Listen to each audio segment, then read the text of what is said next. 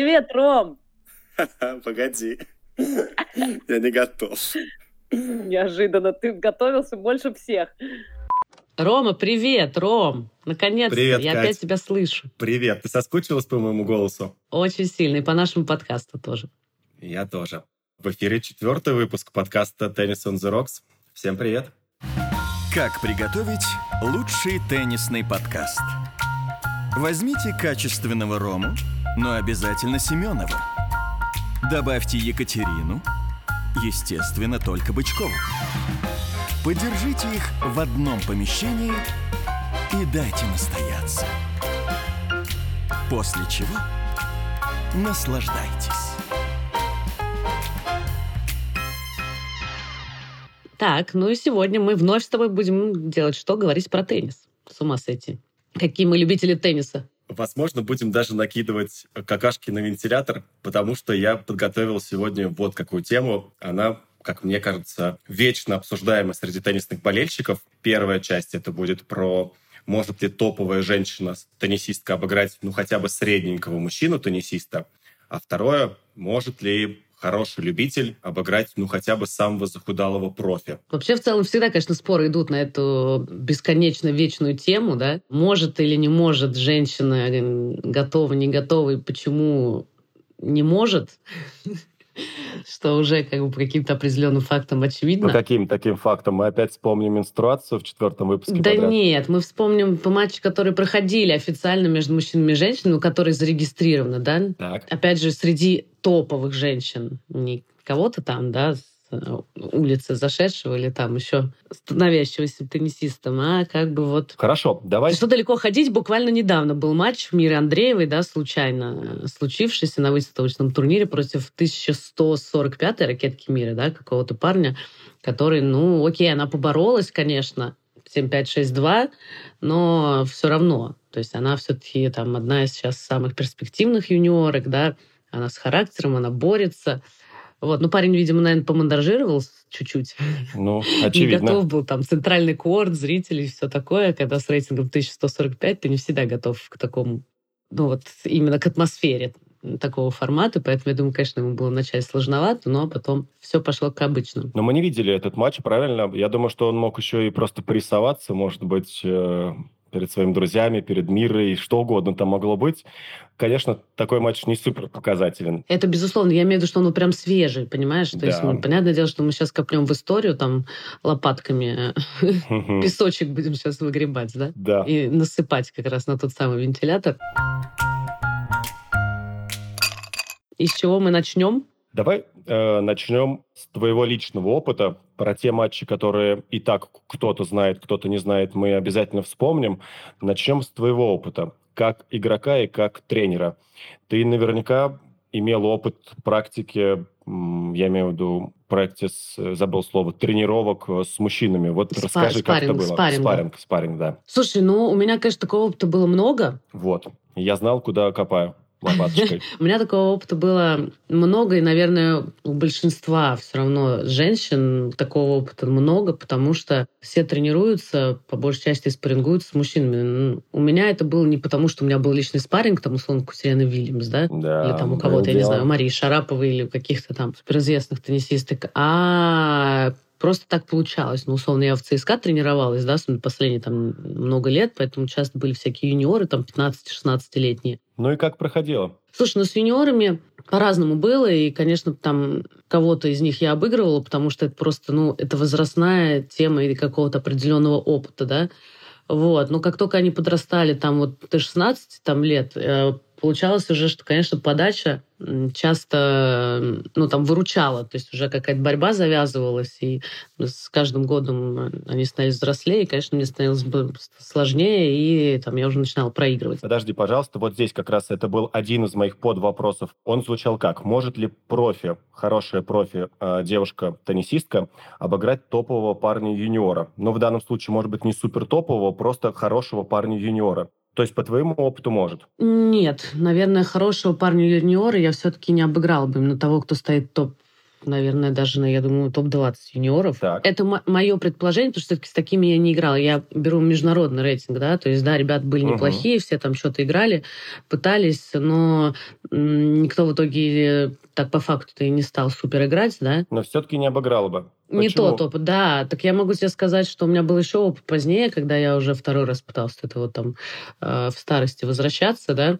Я поехала тогда в академию в Киев к Ла- к Ларисе Савченко, и у нее там было трое спаррингов ребят. Вот. Один из них как бы не, не очень играл. И, собственно, она такую интересную схему как раз сделала. Пока я там первую неделю тренировалась, я как раз под конец недели, она меня поставила сыграть э, с парнем, с которым, ну как парень, он даже постарше меня, не, или мой ровесник. Ну, как-то вот, вот такая же возрастная категория. То есть они все классные спарринги, в смысле, там, не ошибаются, вот это вот все, да. Но он такой, он не забивает, он немножко даже похоже играет на такой девчачий теннис. И там, значит, на каких-то рогах мы друг с другом боролись, и что-то было прям сложно в первой неделе. По-моему, то ли мы по сету разошлись. Но я точно выиграла сет. А вот второй опыт, он интереснее. У него такой парень э, тоже работал. Он все время не стоял как-то велико, но что-то там у него был какой-то рейтинг. Мгм. И он, конечно, меня первый раз, ну, там вообще уделал без шансов, и я дико бесилась. Ракетки била? Ну, то есть, казалось бы, что он не делает ничего такого, да, еще на грунте просто. Но именно вот эта мужская манера игры, она, конечно, совсем другая. То есть другая подача, это вторая, которая вкрученная. Все по-другому. То есть понятно, что девушки спаррингуются там с мужчинами, но, но все-таки спарринг под девушку, это значит, что делают то, что нужно ей, да, для игры. А когда ты играешь на счет, то, конечно, ребята уже чуть по-другому начинают подавать, и где-то скорость менять. И, ну, в общем, мое достижение в итоге было таким, что я 6-4 с ним сыграла под конец второй недели. И, значит, меня там расхвалила Лариса в том смысле, что ну, как бы за две недели что-то получилось собрать там назад. Мгм. Заметь, он еще играл и с форой. Один из 30-0. Ну, это классический, да, опыт, когда да, но это, мужчина про- играет да, это женщиной, знаешь, как поэтому- дико бесит на самом деле, потому что ты думаешь, что ты там, ну, как бы вроде что-то уже неплохо там у тебя получается, а тут у тебя просто с форой 30-0, как бы, окей, 6-4, это хорошо, но я это забыла добавить, что был такой еще момент. Да, но совсем чуть-чуть опустила. Но все-таки как бы тебя обыгрывают, и ты такой, блин, что тренировался, тренировался. То есть поэтому вот как бы вот в таком сравнении, но опять же я не топовый какой-то игрок, да, наверное, этот же Дима, условно играя с кем-то из там десятки женской, наверное, не давал фору, да, но я думаю, что скорее всего, наверное, обыграл бы, я уж не знаю, с каким счетом. Но, опять же, это предположение голословное, но Мы только этим и занимаемся с тобой. да, но, блин, ну как объяснить? Это, это просто по ощущениям, да? То есть совсем другая игра. Мужской женский теннис — это, конечно, две параллельные планеты. Вот смотри, мне любопытно рассмотреть момент, в чем же э, основная разница. Мы, наверное, все можем, э, даже не будучи теннисистами или приближенными к миру тенниса, догадаться, что разница в физике, ну, как бы, очевидно, она присутствует.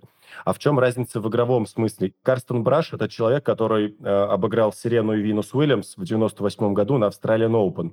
Тогда молодые девочки 16-17 лет, Сирена и Винус, приняли его предложение сыграть, ну, потому что договорились, э, доболтались, или, как сказали бы мы в Москве, Да-да. в интервью. И, в общем, короче говоря, проиграли ему одна 6-1 Сирена, 6-2 Винус обыграла, проиграла, вернее, ему, при том, что он пил на разминке пиво, как, по крайней мере, мы знаем из э, источников, э, курил сигаретки в перерывах. Ну и, в общем, хорошо проводил время в Мельбурне. Чего же хорошо провести, мы с тобой обсуждали в прошлом подкасте. И, короче говоря, он после матча, конечно, лаверды им отдавал, давал комплименты, но, в общем, сказал, что, конечно, разница колоссальная, что как раз хотел бы я тут э, из его цитаты вычленить. Он сказал, что э, разница была именно в, в игровом смысле. Например, одно из тактических его решений было просто хорошенечко вкручивать им мяч. И он говорит, что с девушки с таким вращением, ну, точно не справляются. Второе, он сказал, что когда ты начинаешь бегать за каждым мячом, не ленишься, то и Сирена, и Винус начинали ошибаться. То есть их удары атакующие проходили бы против девушек, но против мужчины, который чуть-чуть быстрее бегает и ногами чуть лучше работает, они уже на третьем, четвертом, пятом, десятом ударе не справлялись. Вот это ты можешь отметить, как ты думаешь? У тебя, может, такого опыта не было, но все-таки. Нет, абсолютно согласна. Даже вот по этому примеру последнему, который со мной там случился, да, не так давно. Все же в сравнении там с 10-летней или 15-летней давности, три года назад. 98-й, всё-таки это- Катя, мы еще в школу не Нет, ходили. я не про это, я про свой опыт э, игры Да. Димой, как бы, да. Именно так и есть. У мужчин все равно, они как-то по-другому вращают мяч, то есть они Ну, то есть это именно разница между мужчиной и женщиной. То есть вот они по-другому вращают, они по-другому подают. Если обратите внимание, ну, как бы практически ни одна женщина там не подает вот это от спины, там, да, то есть они прогибаются, у них это вращение, оно совершенно другое лучше, естественно, держит долгий розыгрыш. Здесь тоже невозможно не согласиться. Тебя разводят настолько как бы четко. То есть у них прям совсем, конечно, другая игра. И к этому даже не добавить, не убавить, потому что действительно так. Но это вот Митя Турсунов, как сказал, да, это было интересно только обсуждать подобное. Угу. Это все равно, что выяснять, кто быстрее, самая быстрая женщина или самый быстрый мужчина. То есть как бы теннис требует физических сил, поэтому женщине сложно обыграть мужчину. Но это как бы факт. Хоть ты там будь с кем угодно, ну, трудно, трудно. Слушай, Митя Турсунов, э, если мне не изменяет память, эту цитату говорил несколько лет назад, в момент, когда вспомнили Джон Маккенер, да, сказал, что Сирена, в принципе, конечно, величайшая теннисистка в истории, но там 700-му номеру ATP она проиграет.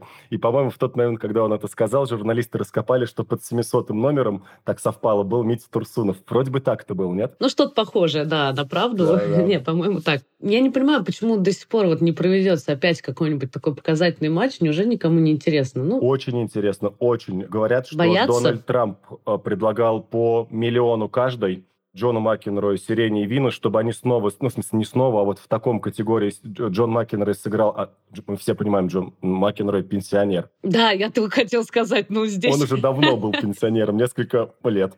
В общем, короче говоря, а, я так понимаю, что, наверное, и сестры отказались, может быть, почему-то не договорились по финансам. Странно, что не проводят такие матчи, потому что те, которые были в рамках битвы полов, да, там а, с Биги, подожди, Риксом, с Маргарет Корт, с Джин Кинг, они собирали какие-то астрономические там цифры по трансляциям, по зрителям, по деньгам. Ну, это, конечно, было бы любопытно. Ну, может быть, мы вернемся, опять же, все в Саудовскую Аравию, и там они придумают такое. Как вот сказал, опять же, Браш, да? Карстен Браш. Что угу. как только они начинают двигаться, мужчины действительно по-другому двигаются. Даже если посмотреть любой матч мужской, да, они добегают, но ну, за такими мячами в ширину. У меня вот даже подруга, которая дикий фанат тенниса, под конец Австралии, она очень много смотрела матчей. Маш, привет. Привет, Маш. Она говорит, в этот раз получилось много э, женских посмотреть, и у нее был вопрос, почему они не бегут за мячами?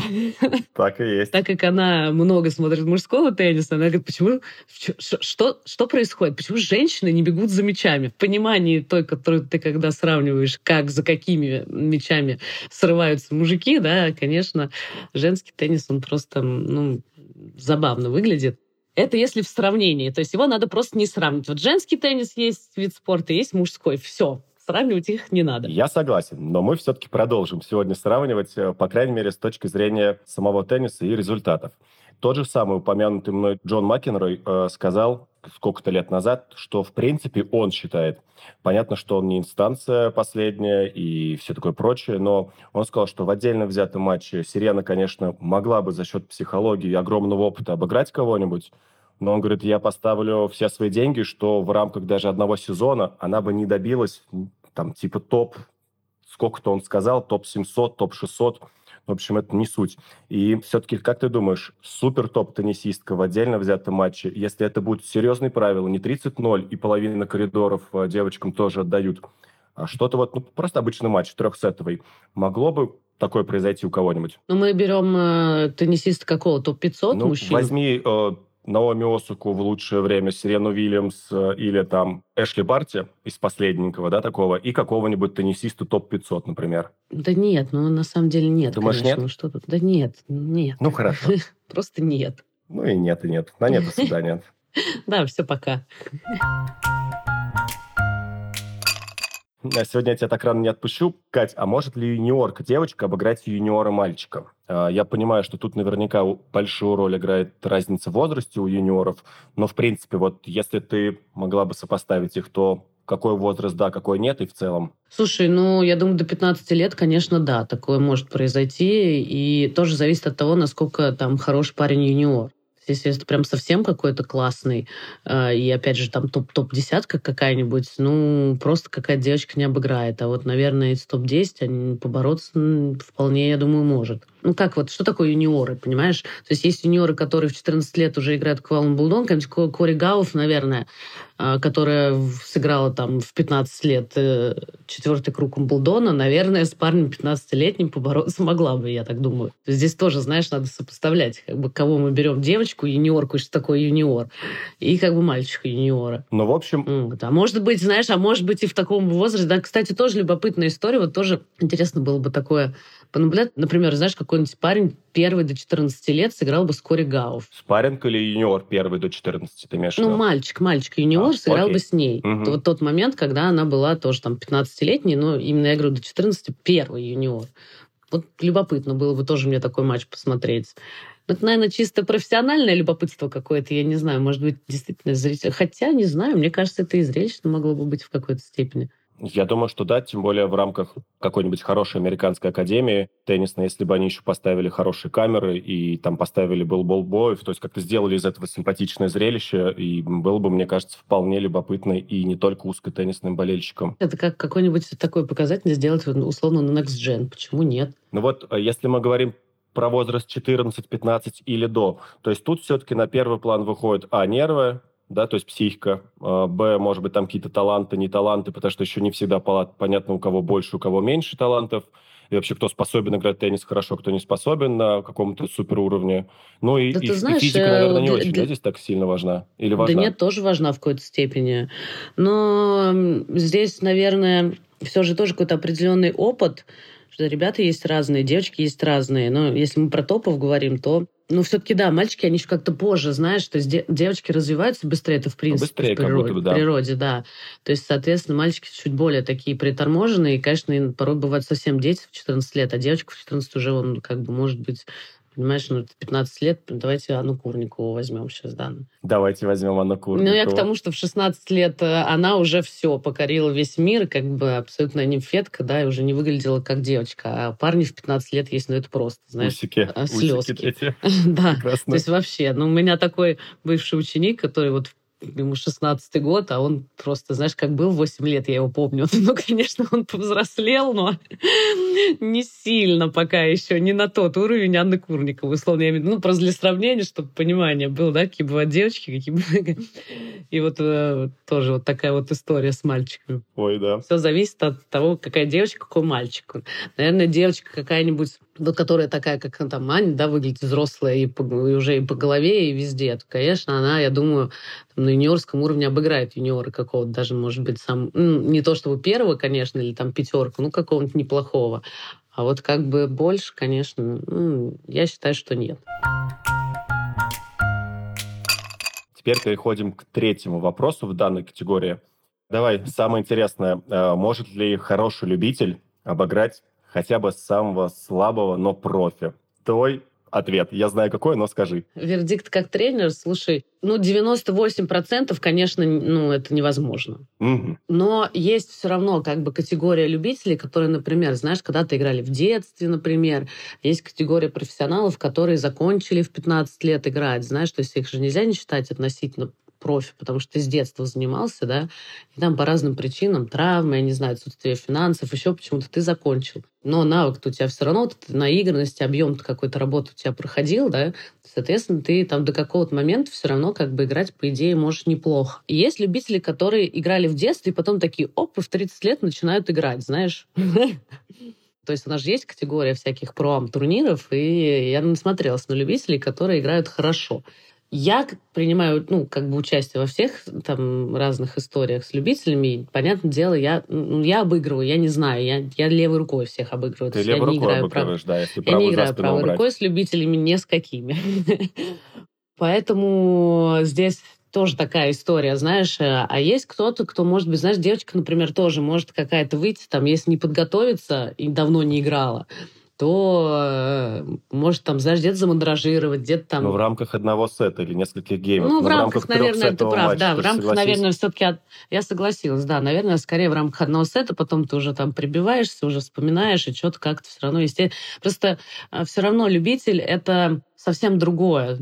Ты с детства играешь турниры, у тебя друг, другая тактическая раскладка как бы вообще в голове, да, то есть ты просто даже обыгрываешь не за счет того, что ты там сильно бьешь, например, угу. да, а просто за счет каких-то определенных действий.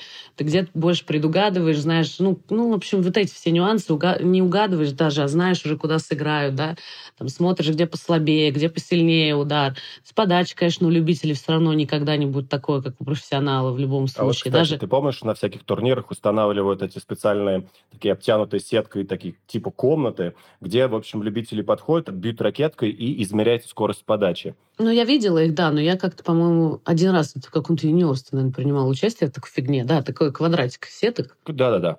И, в общем, там почему-то, я не знаю почему, наверное, чтобы не расстраивать людей, которые отдали деньги за билет, показываются хорошие цифры. Прям, типа, у тебя там 140 или 160 км в час подачи. Ну, мы с тобой понимаем, что нету любителей такой подачи, в принципе. Ну, не бывает такой. Ну, редко, наверное, но бывает. И, в общем, э, я, когда общаюсь с кем-то, кто любит играть в теннис, а, они так хвастаются. У меня вот подача 180 вообще, ты понимаешь? Вот я им проверял, говорю, чувак, иди поспи, пожалуйста. А если не проснешься адекватно, иди поешь и поспи. Ну, в общем, э, согласись же, ну не бывает таких подач мощных у любителей. Ну, кстати, смотри, какая история. Я не, здесь не соглашусь с тобой. Знаешь почему? Так. Бывают любители, которые из спорта при переходят, да, из какого-то другого. И вот конкретно из волейбола, если переходит, там пару таких ребят, волейболистов было – они как раз ничего больше особо не, не умели, так. но умели хорошо подавать, например, да? Именно процент попадания подачи, он невысок. Но, но если попадает, но то... если попадает, то там как бы трэш. Естественно, волейболист высокого роста, то есть у нас очень похоже это движение. Вот, и, соответственно, вот у таких может быть. Но, конечно, когда просто, ну, там, обычный человек и много занимался, допустим, я играю 15 лет в теннис, да, там, я не знаю, с 30 лет или там с 35 условно. Угу. И вот тебе там 50, и ты как бы а, пытаешься подать подачу 180, конечно, ты никогда не подашь. Даже я сейчас уже не подам подачу 180, хотя как бы всю жизнь подавала там под 190. Да ты, да, ты и побольше Ну, могла. я до сих пор хорошо подаю именно по месту, то есть у меня само движение подачи, оно как бы, она летит, но почему-то она потеряла в скорости очень сильно. Я не знаю, с чем это связано. Там, я не знаю, мышцы, может, как-то отсутствие их, или там др- другое уже, да, то есть вот почему-то, почему, или взрывная сила мышц, я не знаю. В общем, я задавалась этим вопросом еще, когда возвращалась. Почему как бы теряется скорость подачи с возрастом? Ну, может, Просто потому что действительно работает эта схемка, типа талант не пропьешь, а оказывается пропьешь. Ну, это, ну, это частично только факт. Вот. Но Поэтому, конечно, там среднестатистический любитель, даже проводя на корте там много времени, а есть такие, которые тренируются больше, чем профессионалы, и они до сих пор существуют и так О, далее. Да. То О, есть, да, да, подать по месту они могут даже научиться, могут даже там что-то как-то похоже на хорошую крученую подачу подать, но скорость до 180, конечно, они никогда не разовьют, но это может быть, я не знаю, случайно, знаешь, на подаче раз в 6 лет. Я как-то э, проводил тренировочный э, сет Хотя нет, подожди, давай так. В общем, мы должны были сыграть один сет, я его проиграл 6-0, поэтому мы сыграли еще несколько геймов. Вот так это было.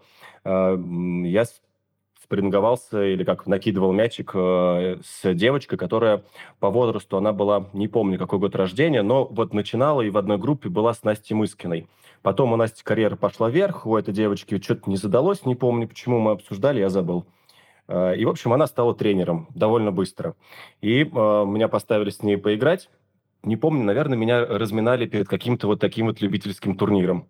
Э, в общем, короче говоря, я проиграл первый 6-0, говорю, а можно, пожалуйста, еще немножко? Ну, как бы, потому что это разминка. Ну, как бы, ну, за, я, в общем, быстрее многие детей могут сделать за эти несколько минут.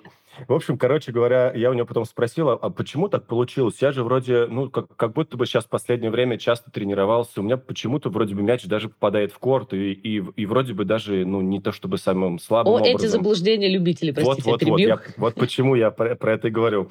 Я говорю, ну, как так? Она говорит, ну, во-первых, тебе кажется все по поводу твоего частоты твоего попадания в корт и скорости. А во-вторых, даже моменты, когда ты э, бил чуть-чуть сильнее, чем ты бил до этого, но я просто перенаправляла мяч по восходящему, твою же скорость отправляла в противоположную часть корта. Чаще всего до первого мяча ты добивал, добегал, но до второго, до третьего стопроцентно почти не добегал. Она говорит, ну, а во-вторых, конечно, подача вообще ни в какой расчет не идет. Э, не то, что у тебя, это у всех любителей. Просто ты встаешь внутрь корта и принимаешь на вылет. Ну, типа, вот она.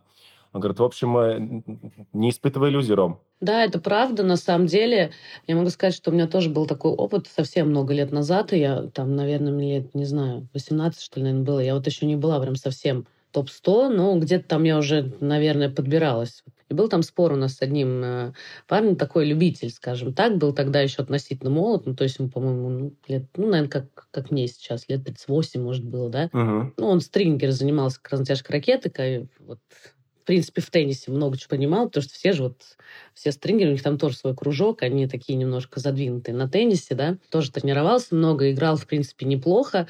И у нас был такой спор там на сколько-то бесплатных натяжек, то есть мы поспорили. Это, кстати, один из немногих раз, когда я играла на спор, что с форой 40-0, 6-0, 6-0, я его не обыграю, на грунте мы играли. Конечно, спор он проиграл. Могу сказать, что единственный момент там то ли 4-0, то ли 3-0 было во втором сете 4, наверное, все-таки. Уже когда знаешь, что осталось 8 розыгрышей выиграть. Угу. По факту я не имею права на ошибку, только там могу на счете ровно разок ошибиться, да. И, естественно, получилось, что где-то я там начала мандражировать, ну, то есть уже там, знаешь, 10 геймов позади, и что-то там у меня дрогнула рука, но я, я выиграла это, эти все равно это, эти геймы, но в голове там что-то такое, знаешь, забрежило. Я такая думаю, так, ладно, надо это в сторону. Сыграл уже 10 геймов, значит, осталось 2. Это менее сложно, нежели все остальное. Такой у меня был тоже опыт и пример, и он был удивлен, на самом деле, потому что, ну, как бы, блин, ну, реально, все что угодно может произойти. То есть мне повезло, что он, например, не попал в трос. Ну, это понятно, да. Теннис такая игра. Да, мне ну, то есть в какой-то степени в этом смысле повезло, но, но при этом вот, вот такой был результат. Ну и продолжая наш разговор, если делить э, теннисистов по категориям, а вот среди любителей между полами принципиальной разницы же ведь уже прям, ну нет, чисто уровень, сколько играешь, как наигран, правильно? Честно, да. Здесь именно у любителей зависит от объема и от желания, как бы, да, женщины, например, любителя, играть на уровне вот с э, мужчинами-любителями, потому что все же тоже разные, там, ну, ну, есть совсем плохо играющие или там средне играющие, то есть это такая оценка, как, как бы она тоже условная, хорошо играющий, средний играющий, да? Словно, Но это как раз для Я любителей. девочкам тоже проигрывал, это было очень весело. Им, не мне. И, соответственно, да, там конкретно зависит от объема, и женщина-любитель может очень также прекрасно набиться и неплохо играть на уровне вот таком а, а, аматура, да, то есть любительского тура, который тоже существует, там они как тоже между собой играют. В этом смысле, да, разницы там нет. Особо и среди, там, скажем так, средне и неплохо играющих любителей. Вот, наверное, такую оценку можно дать. Ну что, э, вот основные категории, мне кажется, что мы с тобой обсудили. Может быть, ты что-то еще вспомнишь из интересного опыта игры между парнями и девчонками вот в твоей жизни? Может быть, кого-то видела или с кем-то сама играла? Слушай, да много раз с кем-то играла, и пары какие-то есть, да, там, например, конечно, когда ты выходишь с ребятами, которым хорошо играют пары, ну, это прям совсем, ну, как бы выглядит жалко, да. Пару ты имеешь в виду микст? Или Нет, что? когда мужчин, например, там сыграют против девочек, например, да. Пара мужская против пары девочек? Ну, например, да, но тоже можно. А почему мужчина против женщины не может сыграть на тренировке, а, например, женская пара против мужской не может? А Вот я об этом расскажи. вообще ни разу не задумывался. И как это обычно выглядит, ну, типа, Никак. грустно. Обычно это выглядит никак.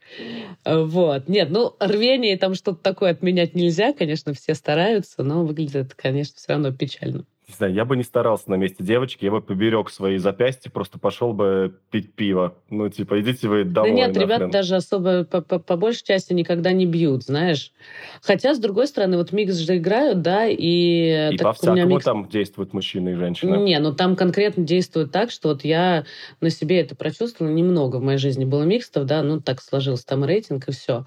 Вот. И, соответственно, я поиграла всего несколько раз, и причем это там чемпионат России уже там тоже в моем предпенсионном к- окончании карьеры. И конкретно, конечно, там все играется через девочку. Да, да. Никто не стесняется, там бьют, там подают сильно, и вот тебя просто уничтожают, особенно те пары, которые играют хорошо.